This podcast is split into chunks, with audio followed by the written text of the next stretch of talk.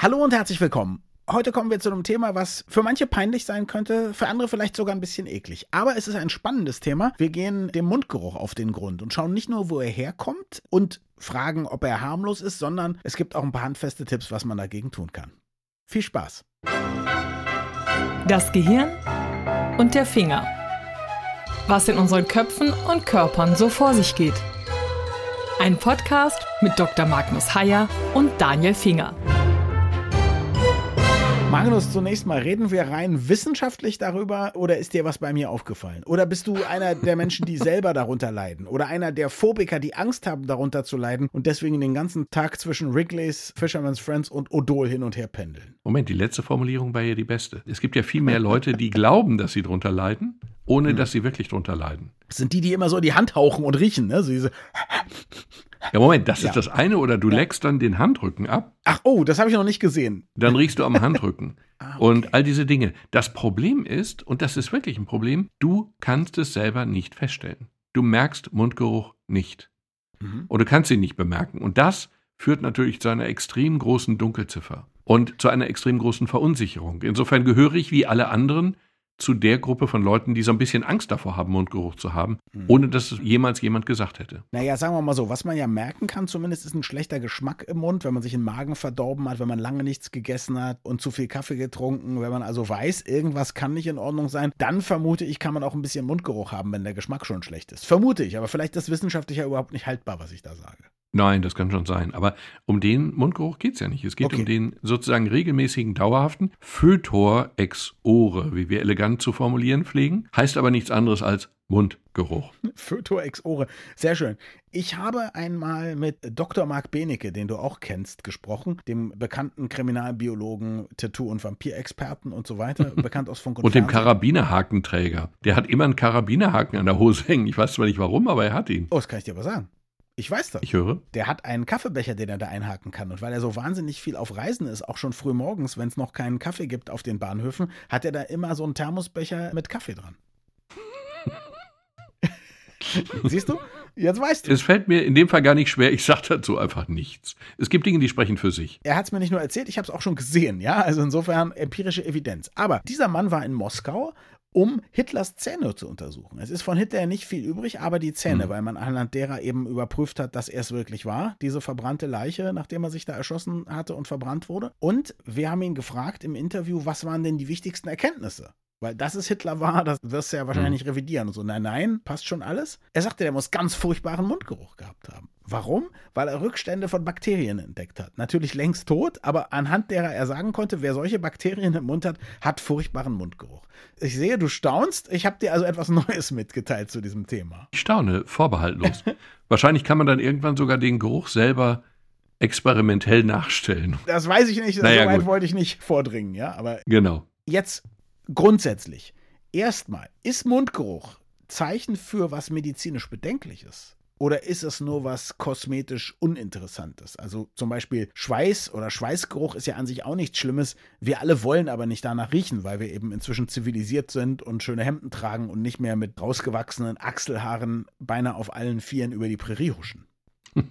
Also es kann eigentlich beides sein. Und der Begriff Fötor ex ore ist auch nicht zu 100% realistisch, weil es gibt auch Mundgeruch, der in Wirklichkeit gar nicht aus dem Mund kommt, sondern aus der Lunge oder aus tieferen Schichten. Okay. Das ist dann ein Geruch, der auch beim Ausatmen durch die Nase riechbar ist. Dann kann er, nur in diesen Fällen, das sind aber wenige Fälle, neun von zehn sind wirklich aus dem Mund. Aber in diesen Fällen kann es eben sein, dass der Mundgeruch wirklich für andere Dinge steht, wie Infektionen in der Lunge, Infektionen der oberen Atemwege, Diabetes. Nierenversagen interessanterweise auch oder auch Refluxkrankheiten, also Krankheiten, wo der Speisesaft aus dem Magen durch einen schwachen Muskel, der den Magen zur Speiseröhre abschließt, dass das eben nach oben kommt und das riecht dann auch entsprechend. Das steht für Krankheiten, aber das ist die Ausnahme. In der Regel entsteht der Mundgeruch, wie der Name schon sagt, im Mund und nur im Mund. Und dann ist er auch nicht Zeichen irgendeiner schwereren Krankheit, sondern dann ist er eben sozusagen ein Zeichen von, und darüber wird zu reden sein. Jetzt muss ich aber doch einmal, sagen wir mal, kritisch nachfragen. Du hast ja gerade gesagt, also nur bei bestimmten Dingen, die dann auch in der Regel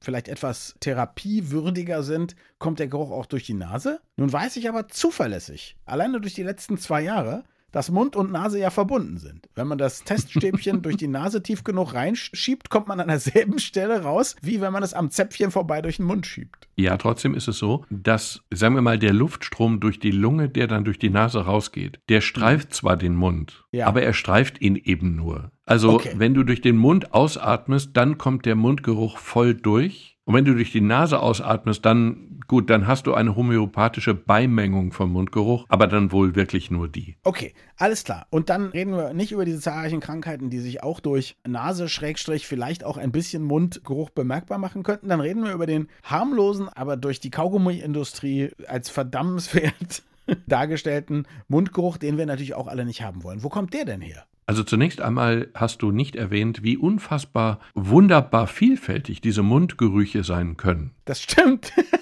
das stimmt. Es ist tatsächlich ich das, Wissenschaftlern- das gar nicht wusste. Genau. Es ist Wissenschaftlern schon jetzt gelungen, Mhm. über 3000 Geruchsstoffkomponenten zu isolieren, die tatsächlich nachweislich an Mundgeruch beteiligt sein können. Nicht bei jedem alle, aber jedenfalls 3000 verschiedene Komponenten. Also das Bouquet, die Vielfalt der Mundgerüche ist so erstaunlich wie so vieles an unserem Körper. In diesem Fall allerdings nicht ästhetisch schön, sondern eben doch nur erstaunlich. Wir wissen übrigens auch nicht, und das hat mich wiederum überrascht, wir wissen weder, wie viele Menschen betroffen sind, also 1%, 10%, 50%, weil es da einfach keine zuverlässigen Statistiken, Untersuchungen gibt. Und wir wissen insofern auch nicht, ob das hauptsächlich Männer betrifft oder Frauen oder Alte oder Junge oder Katholiken oder Protestanten oder weiß ich nicht. Oder Atheisten. Also du hast jetzt so scherzhaft und ironisch über das Bouquet gesprochen und über die vielen tausend Geruchsstoffe. Und ich glaube, du hast es deshalb ironisch getan, weil wir jetzt beide eben auf dieser Schiene des schlechten Geruchs waren. Aber es ist ja auch so, der Liebste, die Liebste, wie oft hat man das Gefühl, dass der Mund angenehm riecht oder auch angenehm schmeckt, nicht? Die süßen Küsse der Liebsten ist ja ein Bild, was aus der Romantik quasi gar nicht wegzudenken ist. Und das gibt es auch. Ich nehme an, diese Geruchsstoffe sind erstmal wertneutral und besagen gar nicht, ob sie unangenehm oder angenehm sind, oder? Ich würde jetzt mal ganz vorsichtig, weil nicht wirklich wissenschaftlich begründet widersprechen wollen. Achso, du Ich, ich würde dir vielleicht aus dem Bauch raus würde ich dir, genau, aus dem Refluxmagen heraus würde ich dir widersprechen wollen. ja? Ich glaube tatsächlich, das, was wir als Mundgeruch bezeichnen, das, was du bezeichnest, das ist eher von der Haut, von der Oberfläche oder so. Aber Gerüche aus dem Mund heraus, glaube ich, sind nie oder fast nie angenehm. Vielleicht bist du eingedenk deiner aktuellen Situation, vielleicht hormonell ein wenig. Kleine Kinder riechen aus dem Mund ganz oft nach Milchzucker. Süßlich und milchig, das ist angenehm. Kleine Kinder, das glaube ich. Ja, ja, okay, akzeptiert. Erwachsene riechen in der Regel nicht nach Milchzucker. Nee, aber ich würde tatsächlich behaupten, also wenn du das Angenehme des Mundflairs, das hat vielleicht eher mit den Hormonen eines frisch Verliebten zu tun. Also das würde ich nicht dem Mund zuschreiben Okay, wollen. zumindest meinst du, dass diese Geruchsstoffe, von denen du gerade gesprochen hast, die untersucht worden sind, da hat man die untersucht, die eben unangenehm auffallen. Naja, da hat man überhaupt Komponenten untersucht, die man im Mund nachweisen kann. Das hat man wertneutral getan. Mhm. Und da war eben die Vielfalt das Erstaunliche. Ja. Und weiß man, wo die herkommen? Also sind es alles aufgrund von Bakterien, so wie bei Hitler? ja, am Ende ist das so. Aha. Am Ende ist es so, du hast Bakterien im Mund, verschiedenste Bakterien im Mund. Und das ist jetzt auch erstmal nicht schlecht, sondern gut. Wir brauchen die Bakterien im Mund. Naja, es wäre auch erstaunlich, wenn wir in der Darmregion Bakterien ohne Ende haben, auf jedem Hauptquadratzentimeterchen, wenn der Mund nun keimfrei wäre. Das wäre merkwürdig, ne? Genau. Und das ist er definitiv ganz und gar überhaupt nicht. Und Bakterien verändern sich. Die Bakterienbesiedlung verändert sich je nachdem. Also von verschiedensten Faktoren. Übrigens auch von der Partnerwahl abhängig. Also wenn du deine Freundin küsst, dann tauscht ihr auch Bakterien aus und zwar nicht zu knapp. Und irgendwann kann man sogar nachweisen, dass ihr zusammen wohnt oder euch küsst. Ja. Am Ende kann man Fremdgehen über Bakterien nachweisen. Soweit ist man aber noch nicht. Du willst sagen, der Lippenstift am Kragen ist bislang das zuverlässigere Indiz, ja? Das stimmt, aber vielleicht nicht mehr lange. Ja. Und dann entstehen im Mund eben unfassbar viele Stoffe. Schwefelverbindungen, die übrigens wirklich definitiv nie gut riechen. Schwefelverbindungen. Mhm. Die riechen wie in Aachen diese Karlsquelle, das stinkt erbärmlich. Aromatische Verbindungen, Amine, Alkohole, aliphatische Verbindungen, Aldehyde, Ketone. Und das habe ich natürlich abgelesen, deswegen kam das so locker souverän rüber. Ja, jetzt frage ich mich dennoch, du hast aber gesagt, der Mundgeruch, der wirklich aus dem Mund kommt, ist erstmal nichts Schlimmes. Das heißt, die Leute haben dann ein bisschen Pech gehabt bei der Bakterienlotterie? Oder ist es schon sowas, dass man sagen kann, naja, nee, eine schöne ausgebaute Balance der Flora im Mund wäre dann eben so, dass sie eher geruchslos ist oder weniger unangenehm oder wie ist das? Man darf den Bakterien im Mund nicht zu viel Zucker geben, also nicht zu viel Nahrung geben. Bei einer wirklich schlechten Mundhygiene, und das merkst du als Arzt und Krankenpfleger, das sind meine bisherigen beiden Berufserfahrungen, das merkst du extrem, wenn die Leute eine richtig schlechte Mundhygiene haben, dann haben sie einen unfassbar ekligen Mundgeruch. Und das hängt einfach damit zusammen, dass Speisereste im Mund von den Bakterien weiterverarbeitet werden. Das hängt damit zusammen, dass zum Beispiel abgeschilferte Zellen, tote Zellen von den Bakterien abgearbeitet werden. Das hängt damit zusammen, dass Blut oder was auch immer du im Mund haben kannst, dann eben von Bakterien verarbeitet wird. Und du hast, so wenn du bei Leuten so die dritten Zähne rausnimmst, hast du zum Teil eine Art Tagebuch der letzten zehn Jahre Mahlzeiten, die die zu sich genommen haben. Da ist schon noch richtig viel drin. Und das führt dann wirklich zu diesem ekligen Mundgeruch. Man kann dem abhelfen, indem man schlicht und einfach die Zähne putzt. Das ist eine gute Nachricht. Jetzt gibt es Leute, die nicht nur die Zähne putzen, sondern es gibt auch Leute, die permanent Mundspülungen benutzen. Es gibt Leute, die andauernd mit Chlorhexamet gurgeln und so weiter und so fort. Ist das gut, weil du ja eben hast du von einer sehr unangenehmen Form von Mundgeruch und so gesprochen, aber grundsätzlich hast du ja auch gesagt, dass die Bakterien da sind, ist erstmal gut. Also das heißt, man sollte sie vielleicht Genau. auch nicht zu sehr bekämpfen. Ne? Nein, die Bakterien willst du auch gar nicht bekämpfen. Die Bakterien kriegst du ja durch die Interdentalzahnbürsten oder so nicht weg. Ah ja, okay. Klammer auf. Klammer auf, ein Freund von mir benutzt, ich glaube, es gibt so verschiedene Größen von Interdentalzahnbürsten, die haben dann verschiedene Farben. Ein Freund von mir benutzt vier verschiedene Farben und schätzt unseren Podcast, weil er ihn beim Interdentalzahnbürsten benutzen mit den vier Farben nutzt. Und wir genau die richtige Länge haben. Das empfand ich als schönes Kompliment.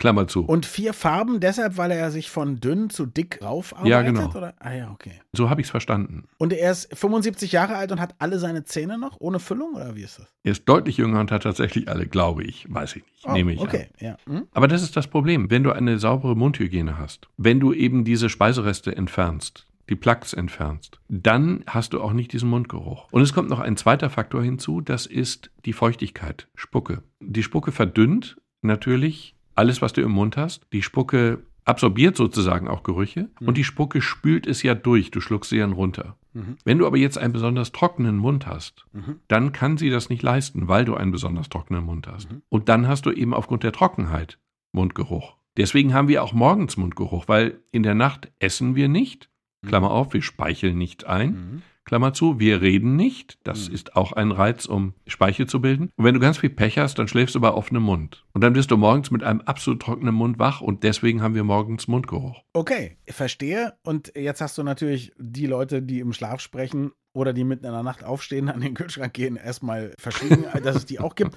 Was mich noch interessiert ist, du hast ja von den Bakterien gesprochen. Sind das auch die, die sich auf der Zunge sammeln, wenn man da irgendwelche Verfärbungen hat? Also ich, mein Hausarzt ist Naturheilkundler und der schaut sich immer sehr genau meine Zunge an, weil er an dem Belag der Zunge eben erkennen kann, ob da alles in Ordnung ist. Bisher war immer alles in Ordnung, aber der guckt sich das ganz genau an, Mhm. weil er da eben Rückschlüsse auf bestimmte Erkrankungen oder Disbalancen schließen kann. Also Rückschlüsse auf Erkrankungen ziehe ich aufgrund des Zungengrundes nicht. Aber du hast in der Bemerkung mehr als recht, Mhm. weil ich glaube, die Zahl war zwei Drittel. Kann ich jetzt nicht beschwören, aber Okay. ich glaube, zwei Drittel der Bakterien, die wir im Mund haben, haben wir auf der Zunge. Okay. Hm. Das heißt, es ist schon auch wichtig, die Zunge quasi mit zu reinigen. Und die Bakterien, diese Bakterienrasen oder wie immer man es nennen will, die sind vor allen Dingen am Zungengrund, also genau da, wo einem schlecht wird, wenn man zu sehr dran rumkratzt oder so. Aber das ist genau der Bereich, den man tatsächlich eben auch nicht auslassen sollte, sei es Aber nicht mit so einem komischen Zungenschaber darüber gehen. doch mit so einem Zungenschaber. Machst du das? Zungen. Nein, aber ich weiß, dass es sie gibt und ich weiß, dass sie empfohlen werden. Ich mache es nicht. Das kannst du machen. Du kannst es auch mit einem Löffel oder so machen. Was ich mache, was ich aber nie irgendwo gelesen habe, wobei ich nicht weiß, ob es ein Argument dagegen gibt. Aber es leuchtet mir keines ein, ist, man kann ja auch die Zahnbürste selber benutzen. Dort. Also das Einzige, was ich mal glaube gehört zu haben, ist, dass man das, wenn alles in Ordnung ist, nicht machen soll. Weil man da natürlich mal wieder den Körper in seiner eigenen Regulierung stört. So wie man ja auch nicht, wenn die Haut nicht trocken oder fettig ist, jetzt nicht unbedingt was machen soll. Ne? Also man soll eben nicht cremen, wenn die Haut nicht wahnsinnig trocken ist, weil dann gewöhnt sie sich vielleicht daran und produziert nicht mehr genug eigene Fette und so weiter und so fort. Aber vielleicht ist auch das nur ein Dogma, ja? Das weiß ich nicht. Die, gut, aber wenn wir wissen, dass wir Mundgeruch haben, Ja, dann wissen wir, dass wir diesbezüglich ein Problem haben. Kein gesundheitlich relevantes, aber Ja. Mundgeruch ist schon fies. Und ja. Also ich würde wirklich einen flammenden Appell, aber nicht zum Abschluss, weil ich da, da gibt es noch zwei, drei Sachen, die zu erwähnen schön wäre. Mhm. Aber ich würde wirklich einen flammenden Appell loswerden. Ich kenne Leute, die haben Mundgeruch. Und es gibt wenig, wie soll ich sagen, undiplomatischeres, als jemand zu sagen, du hast Mundgeruch. Nee, dann schenkt man ihm lieber zu Weihnachten einen schönen Zungenschaber. genau, so durch die Blume, dass man es im Grunde kann. Oh Gott. Also, Liebe Hörerinnen und Hörer, Sie müssten meinen Gegenüber jetzt gerade sehen. Wenn, wenn euch jemand genau diese Folge des Podcasts empfohlen hat, dann würde ich mal drüber nachdenken, die Tipps umzusetzen. Genau, das, das ist doch, Moment, das ist doch die ganz diskrete Art. Einfach den Link von diesem Podcast weiterschicken. Genau, aber genau diese Folge. Das Problem ist doch wirklich, aus falsch verstandener Rücksicht sagen wir es den Leuten nicht. Das geht ja auch, wenn die Leute irgendwie Achselschweißgeruch haben oder so. Wir glauben, wir beleidigen sie, also sagen wir es ihnen nicht und lassen sie dadurch aber permanent ins offene Messer laufen. Denn viele von den Leuten wissen es einfach nicht. Und das ist natürlich wirklich ein Problem. Und es ist dann wirklich einfach nett und fair und zugewandt, wenn man den Leuten andeutet, du, ich sag's ja nicht weiter, aber es weiß ja eh jeder andere, du hast Mundgeruch. Und das sollte man, glaube ich, tun. Ein Akt der Fairness und der Nächstenliebe. Und was auch immer. Oh Gott, jetzt fällt mir was ein, das hat mit Geruch zu tun, aber nicht mit Mundgeruch. Ich war mit meiner Freundin neulich einkaufen und dann geht da so ein alter Mann, der ging schon so ein bisschen eierig, als hätte der sich in die Hose gemacht, geht vor uns und es roch ganz furchtbar. Es roch ganz furchtbar. Und wir denken beide und gucken uns an und denken, oh Gott, dieser alte Mann und so, furchtbar. Wahrscheinlich hat er eine Woche nicht geduscht und so weiter und so fort. Und wir haben dem Mann so Unrecht getan. Wir sind dann 20 Meter weiter in den Laden reingegangen und da hatte sich irgendwas aus der Fischtheke gegossen. Und, und, dieser Mann roch bestimmt super. Und ja, ich meine, er hat es ja nicht gehört, was wir gesagt haben, schon gar nicht, was wir gedacht haben, aber das war, oh Gott, schäme ich mich jetzt noch für, ja. Obwohl, glaube ich, kein genau. Schaden entstanden ist, aber es ist mir Genau, aber peinlich. stell dir vor, der Geruch wäre von ihm gekommen, dann wäre es doch, naja gut, wenn man ihn nicht kennt, sollte man es vielleicht nicht tun. Nee, dann, dann sollte man das. Aber Leute, die man ja. kennt, sollte man darauf ansprechen. Sollte man einfach darauf ansprechen. Ja, also Freunde, sagen wir mal so, Freunde würde ich darauf ansprechen. Aber in diesem Fall, weißt du, ich habe dann gedacht, ich bin vielleicht auch irgendwann alt und ein bisschen klapprig. Und dann ist irgendwo ist da eine Fischwanne ausgelaufen. Und dann denken die Leute, ich bin das. Ja, das möchte ich eben auch nicht. Ne? Neben diesen wunderschönen Abschweifungen wolltest du noch ein, zwei Sachen zum Thema auch bringen. Mann. Ja, ich hatte das Geruchsproblem auch einmal und ich bin auch Opfer der Tatsache geworden, dass es mir keiner gesagt hat. Ich roch streng und atmete streng aus. Mhm. Und das hatte wiederum den einfachen Grund, dass ich äh, so eine Nulldiät gemacht habe. Heilfasten oder wie man es nennen will. Ich wollte nicht heilen, aber ich wollte probieren, wie mir Fasten bekommt. Und ich habe dann eben sieben Tage lang gar nichts gegessen. Und das ging auch ganz gut und irgendwann hat eine Mitarbeiterin vom Stern, wo ich damals gearbeitet habe, hat eben gesagt, ich kam irgendwie auf das Thema Fasten und da meinte, ach so, und ich habe mich schon gewundert, du hast so streng gerochen seit drei Tagen, dass ich nicht wusste, ob ich sagen soll oder nicht. Die Antwort ist ja, sollst du. Und es ist einfach so, dass tatsächlich der Körper, der fastet, der keinen Zucker mehr bekommt, in dem Körper verbrennt die Leber Fett und bildet dann bestimmte Ketonkörper. Mhm. Und die riechen einfach streng. Mhm. Und zwar richtig streng. Und das kann man dann riechen über die Atemluft. Und wenn man dann eben auch nichts isst, da gar nicht mehr so viel Speichel braucht und das nicht runterschluckt und so, dann schraubt sich das wahrscheinlich gegenseitig hoch. Genau, obwohl man viel trinken soll und auch viel trinken muss. Ah ja, okay. Aber du riechst dann streng, auch über die Atemluft und ich habe irgendwo gelesen, es riecht wie Nagellackentferner. Mhm. Nun weiß ich nicht, wie Nagellackentferner riecht. Aber vielleicht ist es ja so. Es gibt ja viele Diäten, wo man in die Ketose geht. Ich kenne einige, die das gemacht haben, die haben so streng nicht gerochen.